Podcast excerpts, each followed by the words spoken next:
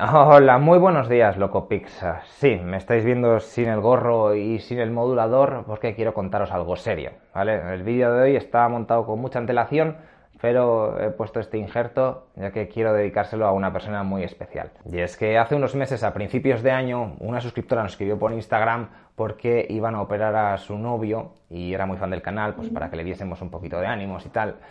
Y recientemente nos, nos acabamos de enterar de que falleció en verano Así que mm, el vídeo de hoy, todo el canal mm, va dedicado para esa persona, para Alejandro Pauner, toda su familia y para su novia, Alaya, ¿vale?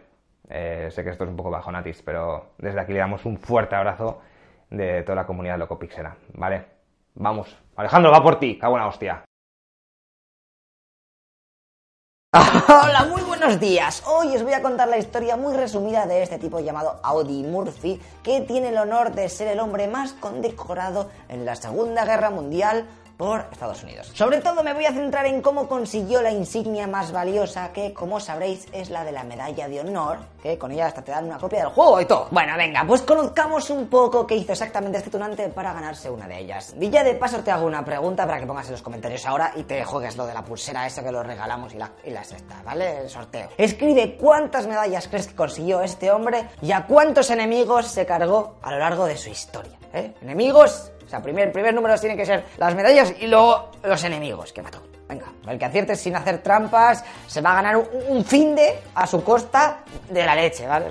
que va a, ser, va a tener mucha suerte, ¿vale? ¡Intro!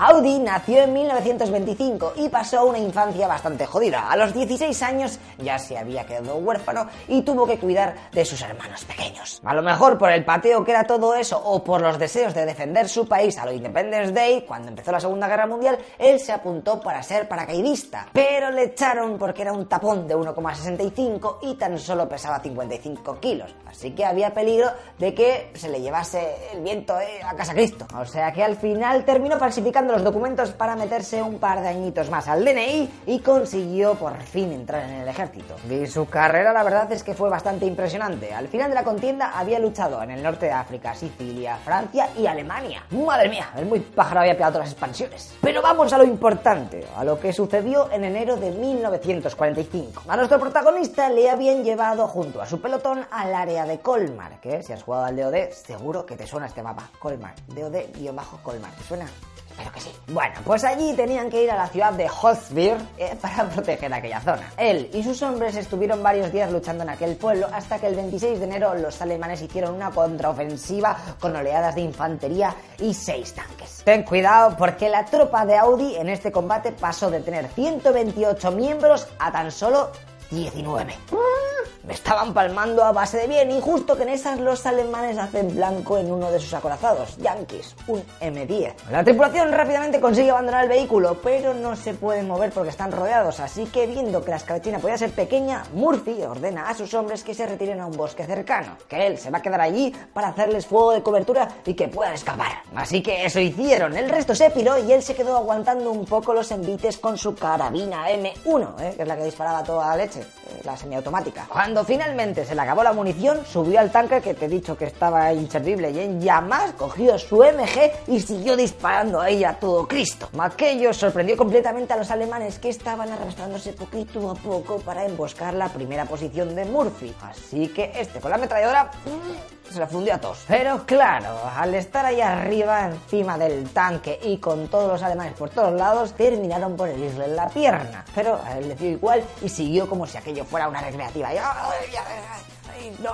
Hasta que se volvió a quedar sin munición y como el respawn estaba bastante lejos, organizó un fuego de artillería con el teléfono que tenía. Hasta que también le cortaron el cable de comunicaciones y ya dijo, eh, mira Chechu, yo creo que por hoy ya he cumplido, ¿vale? Y se piró a reunirse con sus compañeros en el bosque. Había dejado atrás entre muertos y heridos a 50 enemigos. Su pensamiento en el momento que empezó a echar por patas hacia el bosque, que estaba totalmente vulnerable a las balas enemigas, fue el siguiente. Estaba demasiado débil para tener miedo y demasiado cansado para prestarles atención. O sea que si me matan, bien, y si no, pues también. Pero espera, que el muy motivado cuando llegó a donde sus hombres se negó a ser curado, pilló munición y con el resto del escuadrón volvió al pueblo a realizar un contraataque, el cual surgió efecto y consiguieron expulsar a los alemanes de Holzbier. Después de la guerra se metió en la industria del cine. Y una cosa curiosa que no sé si sabes, pero muchos de los soldados cuando regresan a casa después de haber pasado tantas movidas chungas de la guerra, pues tienen un estrés postraumático que flipas. Y es que es totalmente normal, has estado viviendo mil experiencias y ahora estás en el sofá de tu casa recordando cómo perdiste a tus colegas ahí al lado, la batalla que luchaste, no puedes dormir, estás triste, vamos, una depresión de caballo. Bueno, pues nuestro protagonista, por mucha Medal of Honor que tenía en el pecho, sufrió este trastorno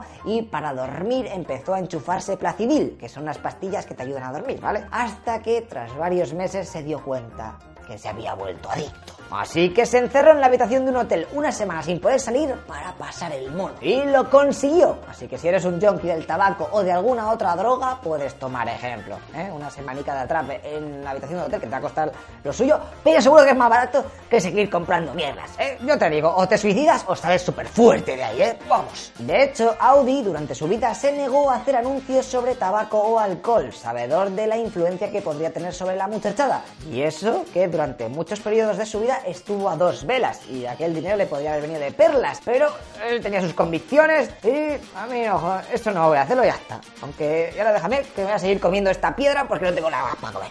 Finalmente su historia acabaría en 1971 a la edad de 45 años, cuando el avión privado en el que viajaba se estrelló por culpa de una fuerte niebla. Cuando ocurrió esto, que se murió, pues se fue para el lobby y pulsó los scores. Ahí vio cómo a lo largo de su partida había ganado 33 medallas y se había cargado a 240 soldados. Casi nada. Vale, pues si queréis ver alguna de sus películas, ya te he dicho que se metió en el mundo Hollywood y se hizo actor, eh, algunas están subidas en YouTube incluso, o sea que puedes verlo. Dices, este tío, mira, Cheto, está ahí actuando, un pájaro, que se cree Da Vinci, que puede hacer de todo. Ah, venga, pues en el próximo capítulo de esta serie de la Segunda Guerra Mundial hablaremos sobre un pacto que firmaron los alemanes y la Unión Soviética. ¿eh? Un pacto entre los dos, pero no eran enemigos, not yet, not yet, my Así que no te lo puedes perder, que te va a dar muchas curiosidades que te van a encantar. Venga, tíos, hasta luego, loco pixas.